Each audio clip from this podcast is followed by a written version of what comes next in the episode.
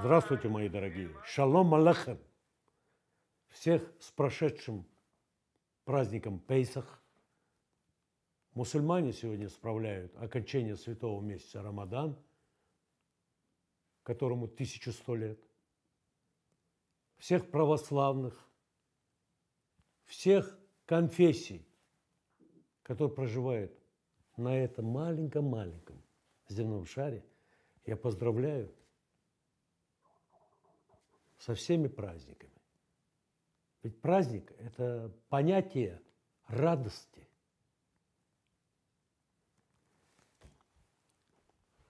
Сегодня я хотел поговорить о серьезных вещах. Таких серьезных, что это затронуло мое сердце. И, возможно, затронет и ваше. Вы знаете, внешнее благополучие ничего не стоит без внутреннего. Ничего. Поэтому приступим. В мою голову неодержимо лезет мудрость, которую посылает мне Создатель. Да. Да благословенное имя его веки веков вечности. Амен.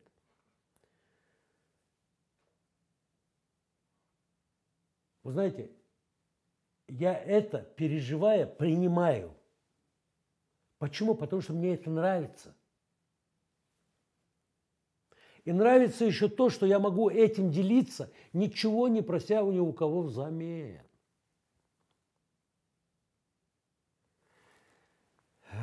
Сегодня я смотрел утром новости.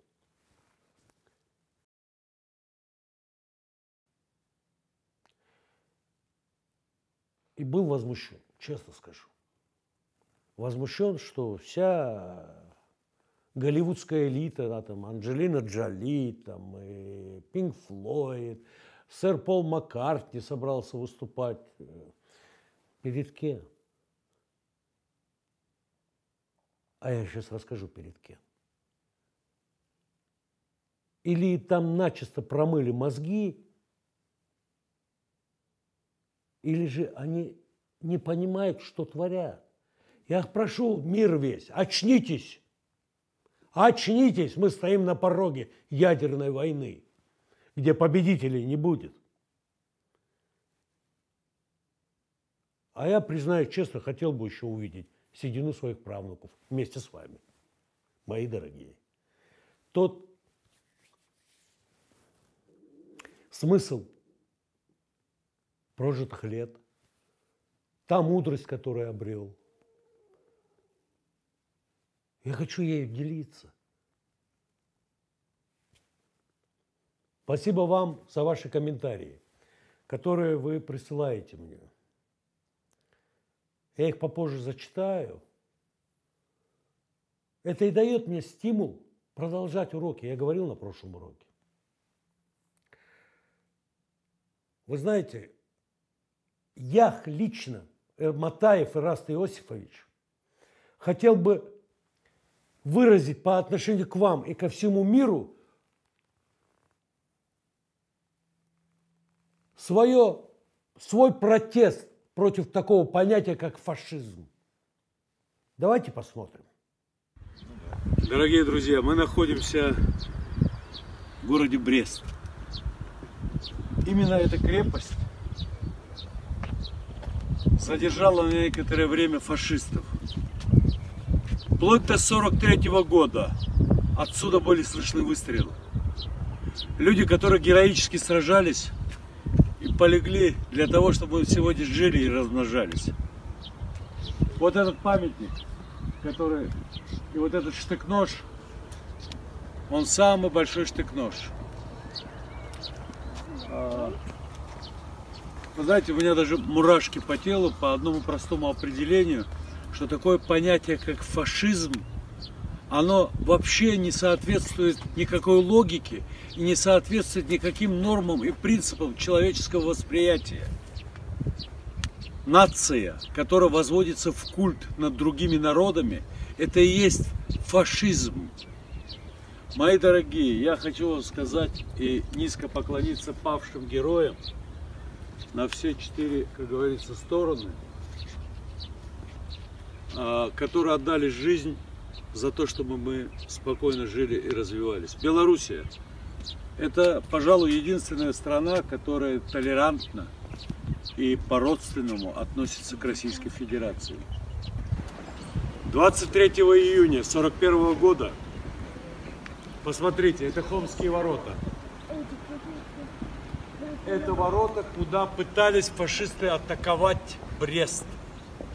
И первое сопротивление они встретили здесь. Они взяли э, пленных из госпиталей, из больниц, простых жителей, и вели их, и шли за ними, как за живым щитом по мосту, по которому шли наши с вами соотечественники в 41 году. И что самое интересное, они кричали Фомину, который оборонял все это, говорили, стреляйте по нам, убейте этих гадов фашистов, стреляйте. Это надо было иметь какое мужество и сообладание, понимать, что сейчас примут они смерть. Вот откуда зарождается патриотизм. В государстве российском я ввел бы программу на площадке программы интернета Патриотизм отсюда. Люди не должны забывать. Это страшные годы Великой Отечественной войны. Посмотрите этот мост. Живым щитом впереди шли жители города, а за ними фашисты. Так как понимают, что Фомин не откроет огонь по своим жителям, они думали легко пройти туда. Я вам скажу, погибли многие.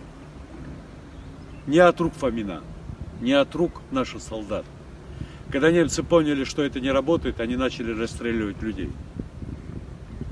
И тогда, конечно, ввели здесь ожесточенные бои. Это надо было иметь какую извращенную психологию, чтобы вот так вот уничтожать народ. Вечная память тем людям, которые шли по этому мосту. Вы знаете, то, что вы сейчас увидели, эта съемка ввелась 6 лет тому назад. Не правда ли? Перекликается что-то с сегодняшними событиями.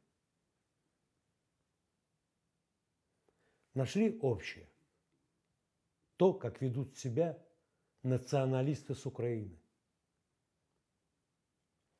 А вот сегодня я хотел бы сопоставить два народа – русский и израильский. Тоже перекликаются. Тоже перекликаются. Вы знаете, есть документы. Я обычно веду уроки, я не читаю по бумажке. Но когда я читаю документ Генассамблеи на ООН, одно лишнее слово, добавленное из контекста моей головы, уже не будет оригинальным документом. Так что начнем. Газета New York Evening Review от 24 апреля 2020 первого года. Это было давно. Сегодня 22 год. А я говорю от 21 года. Этому документу ровно год. Но он как нельзя кстати подходит к сегодняшней ситуации. 24 а, апреля евреи справляли Пейсах и были приглашены на заседание Ассамблеи Организации Объединенных Наций. Но из-за праздника Пейсах еврейская делегация не смогла присутствовать там. И тогда Израиль осудили в том, что они игнорируют и пренебрегают Ассамблеей Организации Объединенных Наций. Сейчас вы поймете, что я имею в виду. Как говорил Гагарин – Поехали. 24 апреля утром на чрезвычайной генеральной ассамблее ООН в Нью-Йорке, состоявшейся по требованию лидеров стран Евросоюза и нового арабского блока, выступила представитель Израиля Мириам Новак. Мириам. Так зовут мою маму. Да прилит Господь ее день жизни.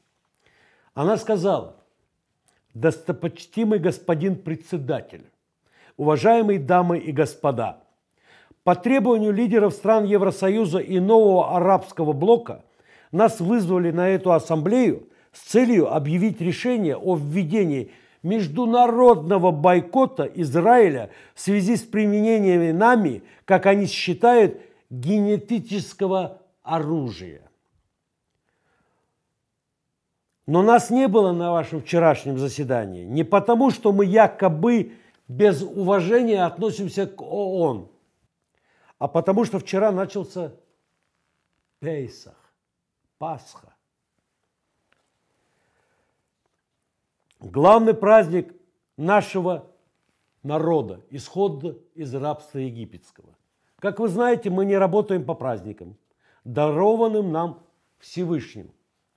Точно так же, как мусульмане не работают в Рамадан, а христиане на Пасху. Правда, в 1973 году наши враги попробовали воспользоваться этим и заставили нас воевать в судный день. Но чем закончилась для них эта война, вы знаете. Поражение. А теперь позвольте прийти к сути моего выступления, говорит Мириам Новак. В 2018 году Бениамин Натаньяху, премьер-министр Израиля, показал тут иранские архивы создания ядерного оружия и склады ядерного арсенала в Тегеране. А недавно Исхак Гилат продемонстрировал вам секретное заседание Совета стражей исламской революции. Теперь я продолжу эту традицию и покажу материалы, реконструированные нашими создателями голографической реальности. В зале заседания изменился свет. Люстры погасли, но, к изумлению всех, полутора тысячи участников ассамблеи, огромный зал вдруг пронзили солнечные лучи. Осеннего дня запахи жухлых листьев каштана и шум гигантской толпы. А буквально из ничего вдруг по воздуху пошла на делегатов ООН живая колонна. Мужчин и женщин с какими-то узлами и чемоданами. С грудными детьми на руках, старики и старухи. Это по сентябрьским улицам Киева 1941 года шли на казнь киевские евреи, ожившие с помощью голографической и реставрации старой кинохроники. В окружении вооруженных немецких солдат и украинских полицейских они двигались плотной, молчаливой колонной, как агнцы шли на жертву. Только шум их шагов – редкий плач детей и команды «Шнель! Шнель! Шнель!» Сопровождали их, но на их лицах, что самое интересное, не было ужаса. Они еще не знали, куда их ведут. И те, кто сидел в зале, тоже еще не поняли, что им показывает и куда идут эти люди. Прошлое легко забывается. Теми, кто не хочет помнить его. Повторюсь, прошлое легко забывается теми, кто не хочет помнить его. Запомни. Но создатели голографической версии старой немецкой кинохроники были мастерами своего дела и, скорее всего, молодыми людьми с клиповым, как сейчас принято говорить, с креативным мышлением. Первая колонна обреченных быстро достигла обрыва какому-то рву. Прозвучала команда «Шнель! Раздеться! Швидко! Раздеться!» И вдруг, вдруг зал наполнился грохотом густой пулеметной стрельбы. Пули полетели в обреченных еврейских мужчин и женщин, стариков и детей, и с душераздирающими криками они падали в ров друг на друга. И все это было вживую, при солнечном свете. Так реально. И пули летели вокруг голов делегатов ООН. Так явственно, что кто-то закричал от страха, а кто-то пополз с кресла на пол. Но это не остановило демонстрацию. Наоборот, вновь ожили, один за другим стали реально близкими. Все новые и новые расстрелы. Тысячи евреев в Польше, Украине, Белоруссии, Литве, Латвии, Австрии. На фоне этих ужасов в воздухе возникли огромные огненные буквы. Да вспомнит Бог наш всех праведников мира – и отомстит за пролитую кровь рабов своих. А голографическая хроника продолжалась. Горящие синагоги с запертыми в них живыми людьми во Франции, в Голландии, в Бельгии, эшелоны вагонов для скота, набитые евреями. Это же люди. Катят, грохоча колесами, со всех сторон Европы к воротам – Майданака, Освенцима, Дахау. Колонны абсолютно голых, мерзнущих на морозе и дрожащих от страха взрослых и детей топчутся в очередях газовым камерам Хинвальда, Треблинки, Собибора. Ибо взыскивает он за кровь и помнит о ней, и не забывает сторону страдальцев – опять огненными буквами зависла молитва Генассамблеи ООН. Вы представляете, что должны были испытывать люди, которые там находятся? Вы знаете, я нервничаю, потому что нельзя это читать, не нервничая. У меня сердце сжимается. Я представляю, сколько, что должны были чувствовать те евреи, которые шли на смерть. Они молились Богу. Они молились.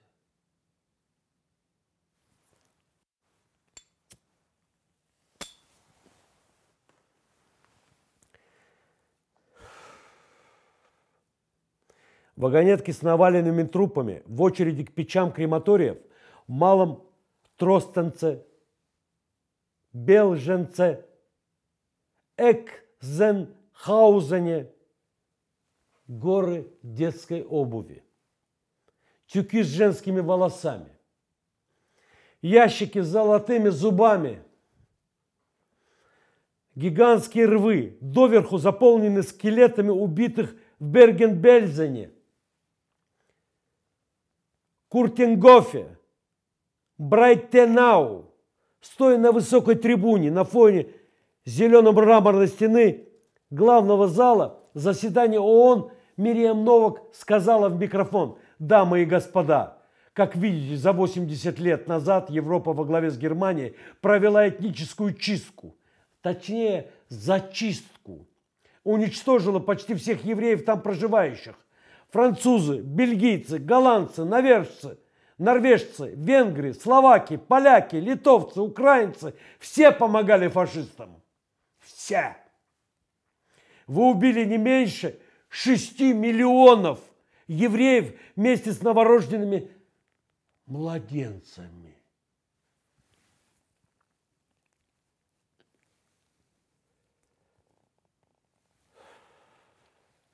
Каждый из них мог подарить миру детей, внуков и правнуков.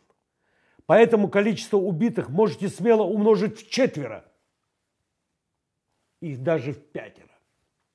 А теперь, когда нас снова грабят, избивают и убивают во всех ваших странах, а ваши суды отпускают убийц на свободу, вы говорите нам, что мы не имеем права на защиту. Мы не имеем права предупредить наших врагов, что на новую этническую чистку мы ответим еще большим ударом. Может быть, вы назовете еще какую-нибудь нацию – к истреблению которой так фанатично стремится ваше новое международное сообщество во главе с Ираном.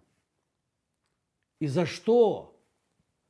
Две тысячи лет мы жили среди вас, отдавая вам наши знания, открытия и изобретения.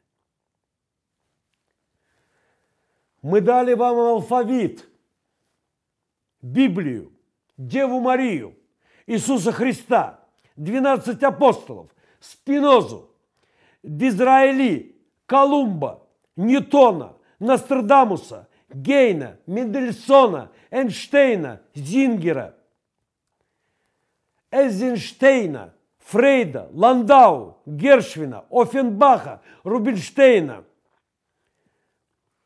Сен-Санса, Кавку, Ламброза, Монтеня, Малера, Марселя Марсо, Всеволода Мейерхольда, Ягуди Менухина, Стефана Цвейга, Артура Миллера, Маю Плесецкую, Стэнли,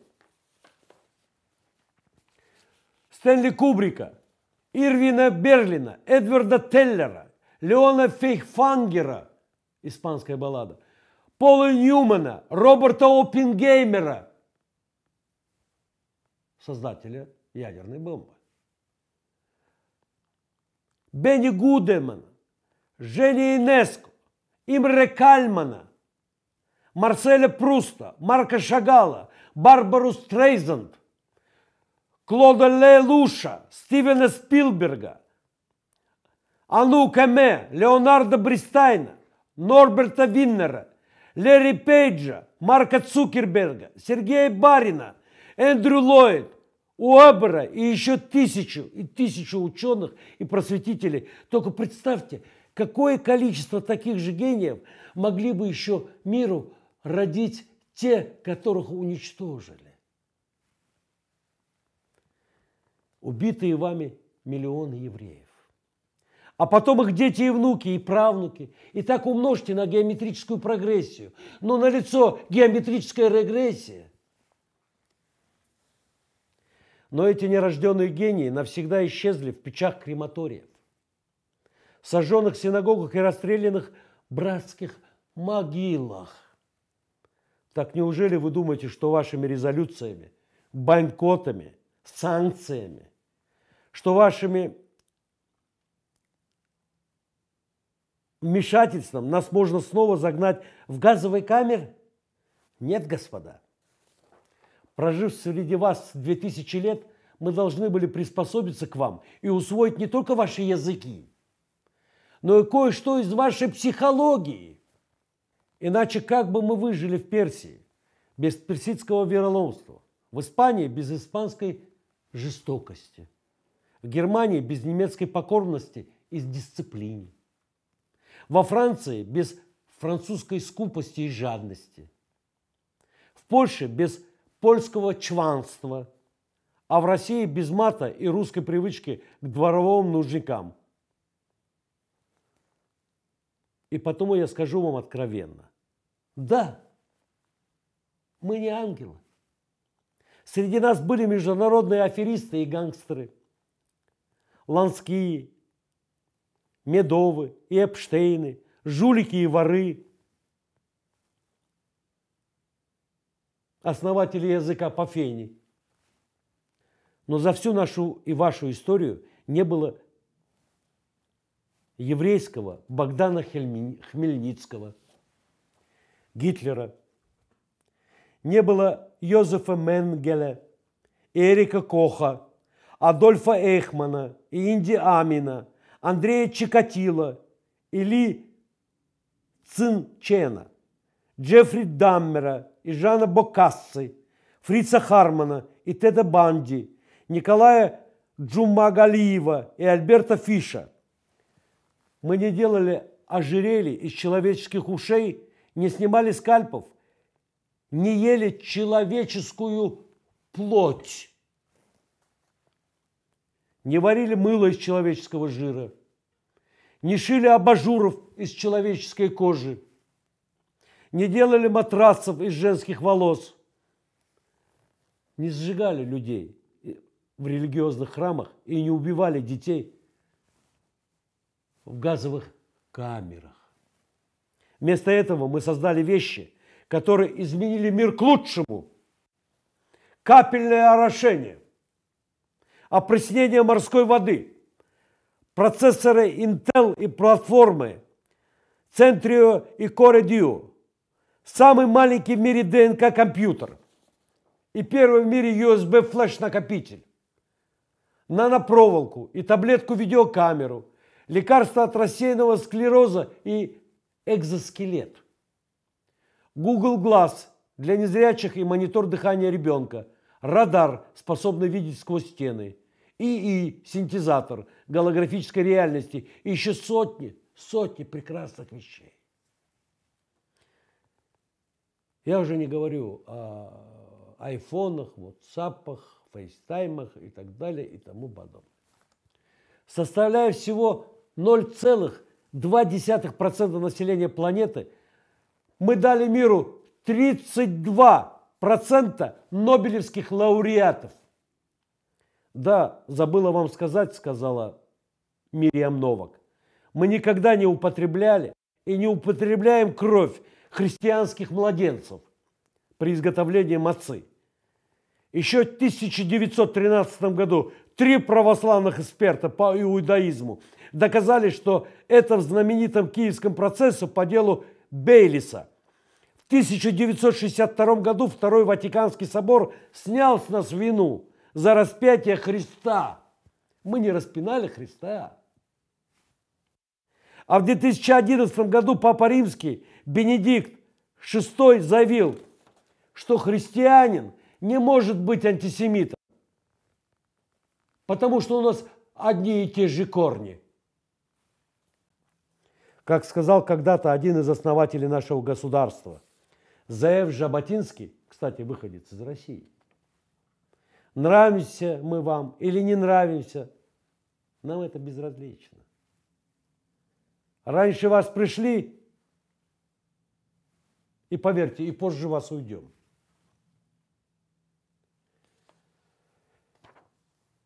Извините за мою эмоциональность, поскольку то, что я читал, нельзя воспринимать без эмоционального содрогания. А теперь давайте это выступление спроецируем на сегодняшнюю Россию.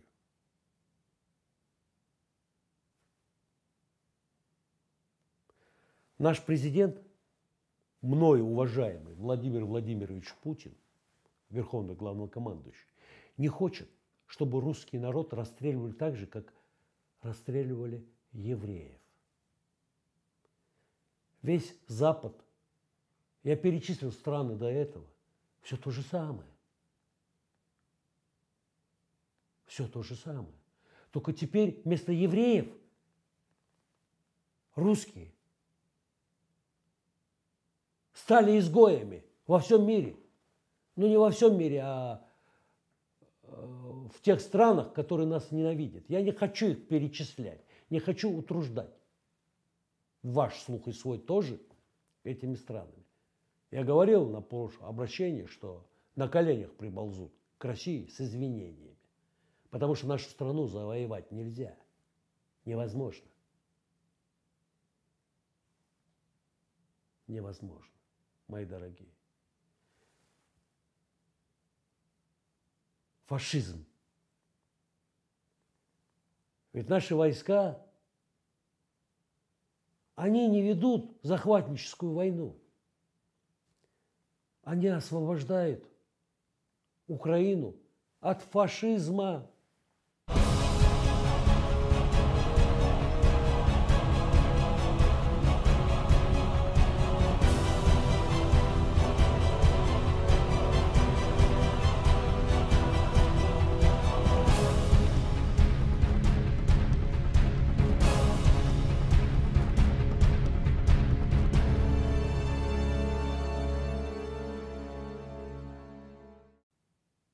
Смотрите, человек, который причинным местом играл на рояле, выполняя за деньги хотелки Байдена, я открыто это говорю, Мне не нужна Америка. Я не собираюсь туда ехать. Я люблю Россию. И я не убежал в Израиль, как многие убежали. Как крысы с тонущего корабля. Но хочу заметить, что наш корабль не тонущий. А те, кто убежали, вот они и заняли каюту люкс на тонущем корабле. В своем сознании. Их сознание и есть их корабль. Где родился, там и пригодился. Хорошая пословица. Я люблю Россию. Я люблю эту страну. Я здесь родился. Эта Россия меня скормила. Родина-мать. Вы знаете, я вчера смотрел, как эта старушка вышла к националистам украинским с красным флагом. Моя родная, моя золотая, да пролит Господь дни твоей жизни, годы твоей жизни. Обращаюсь лично к тебе. Вот она и есть символ Родина-мать. Не тот, который Мамаев в кургане стоит, как исполин, а вот эта живая, с морщинами полусогбенная. А мы знаем, Господь поддерживает согбенных. Она вышла и сказала, не надо мне ваших еды. Я, Матаев Ираст Иосифович, декларирую, что я готов взять эту старушку к себе в дом, чтобы она жила у меня. И у нее не будет ни в чем отказа, ни в медицине, ни в еде. В моем доме достаточно места – чтобы поселить эту святую женщину, родину-мать.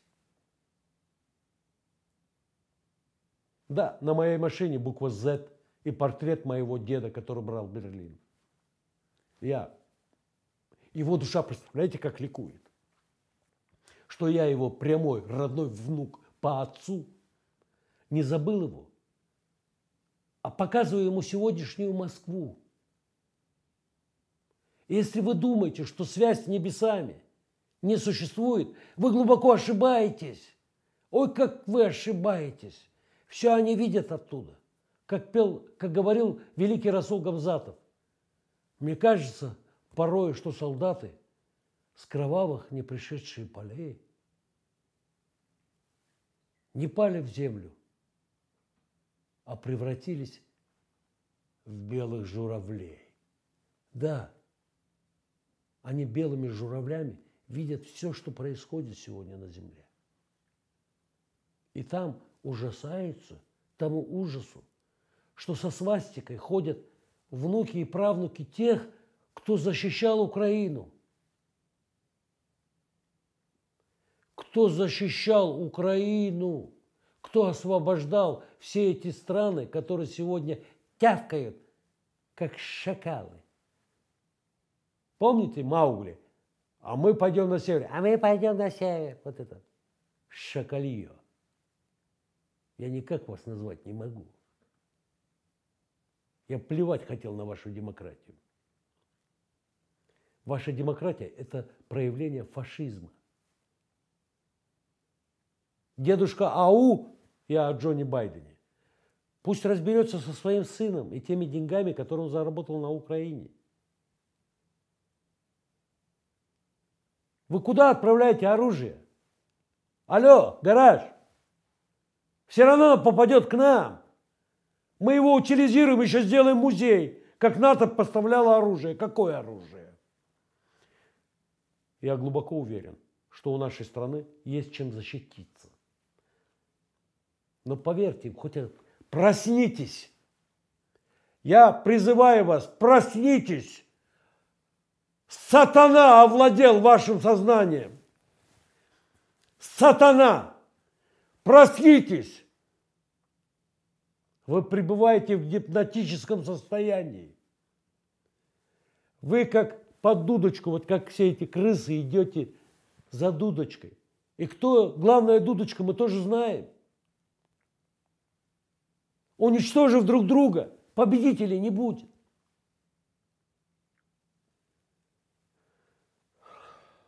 Вы знаете, очень сильно обидно, очень обидно, что вот этот отморозок по телефону говорит, а, а, он, сука, умер, ваш сын умер, а? Без суда и следствия. Без суда и следствия. Вы знаете, о чем я говорю? Кто налил вам яд в сосуд души? Кто? Мы тоже знаем. Украинский народ – это левый глаз. Русский народ – это правый глаз. Это глаза одной головы. И Запад хочет, чтобы мы смотрели вот так, косо друг на друга. Не, не получится. У нас очень сильная офтальмология, фигурально выражаясь. Мои дорогие,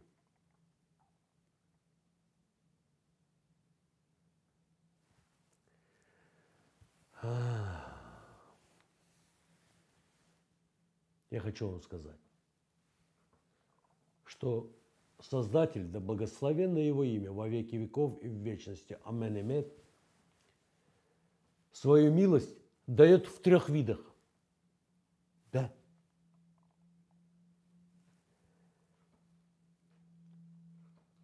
Первое – это милость, которая уже пришла к рабу Божьему от Создателя, и он знает о ней. Второе – это милость, которую он ждет и надеется с трепетом приобрести. И третье – это милость, в которой он живет в настоящее время.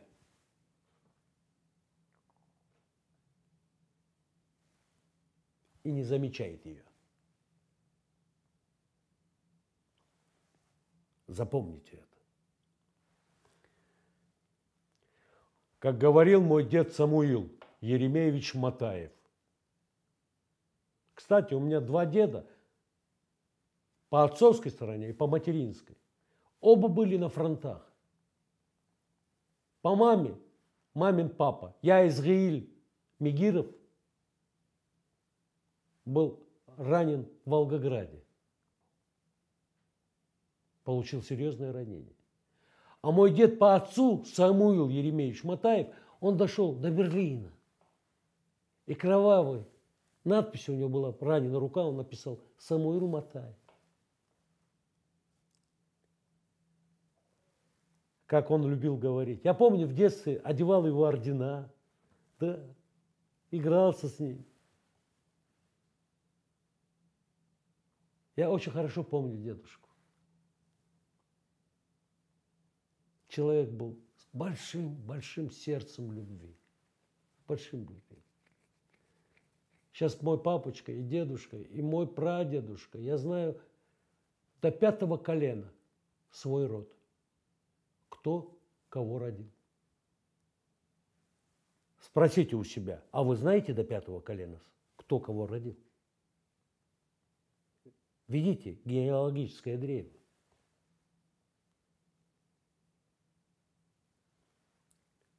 Человек без прошлого лишен будущего. Запомните это.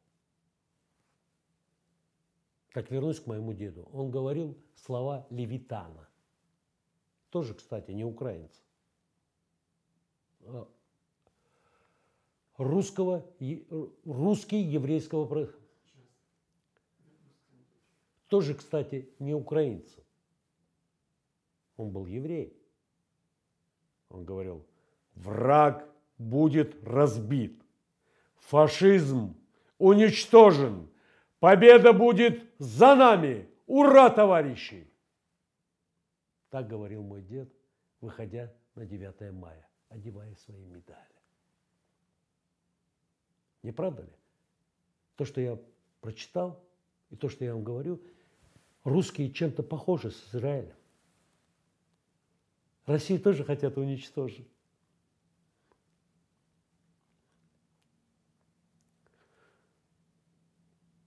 Если бы я сейчас был бы с друзьями во дворе за бутылкой пива, я показал бы всему западному миру. Но я понимаю, что эту программу могут смотреть и дети. Так скажу по-русски. Дырку вы от Бублика получите, а не Шарапова. Вот вам гибель России. Россия и Израиль на зло вам всем, шакалам, будут процветать и дарить миру Менделеевых Эйнштейнов, да, Кутузовых и Бенгурионов и так далее, и так далее. Я могу перечислять очень и долго.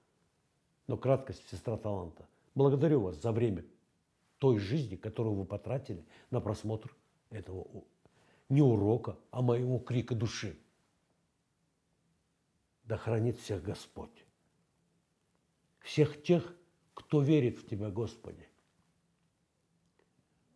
И вразуми всех тех, кто отвернулся от Тебя. Всех тех, кто признает Бога денег. Всех тех, кто признает своим Богом не тебя, а деньги.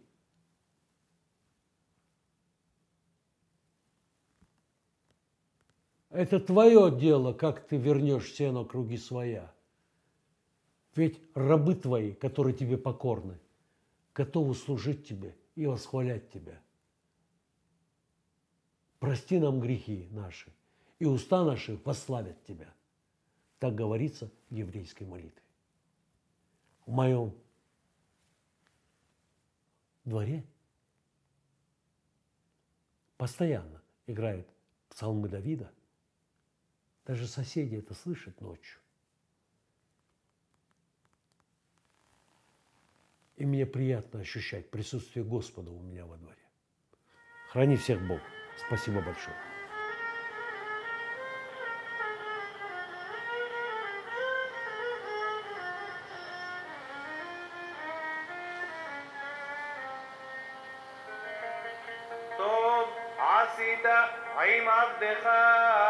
أدناك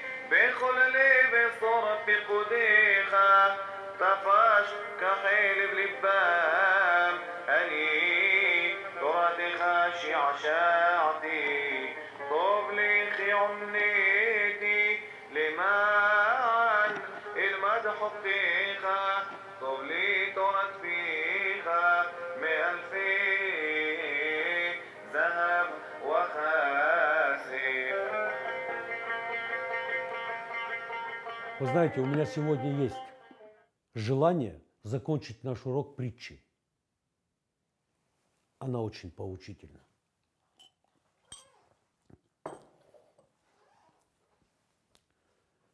Один неверующий в Бога человек шел по скалистой местности над большим-большим обрывом, где как сталактиты, вот такие каменные изваяния. И вы знаете, он спотыкнулся, упал в расщелину. Но при падении зацепился за какую-то веточку. И понимает, что его дела плохие, он говорит, Господи, если ты есть, спаси меня, и я буду верить тебе. Гробовое молчание. Потом рука потеет, рука соскальзывает.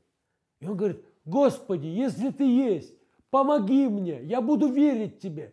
Я сделаю все, что ты скажешь. Скажешь, умри, я умру. Скажешь, живи, я буду жить. И тогда голос с небес. Не верю я тебе. И он понимает, что рука соскальзывает. Еще секунда, и он будет как шашлык на шомбур одетый на эти камни.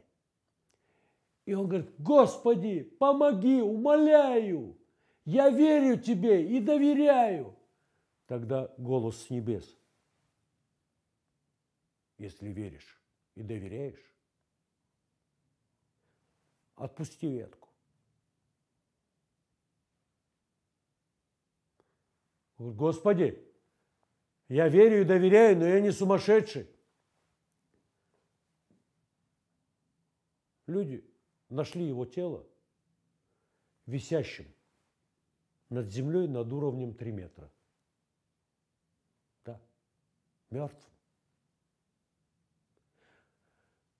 Мораль той притчи, я думаю, вы додумаете сами. Если верите, то верьте Создателю. Вы никогда не окажетесь в проигрыше. Полагайтесь на Него. Доверяйте Ему. Любите Его. Я, Ираст Иосифович Матаев, могу встать на колени перед двумя. Перед Господом Богом, да благословенно Его имя во веки веков, вечный Амин, и перед своей мамой. Доверяйте им обоим. Они не пожелают вам зла.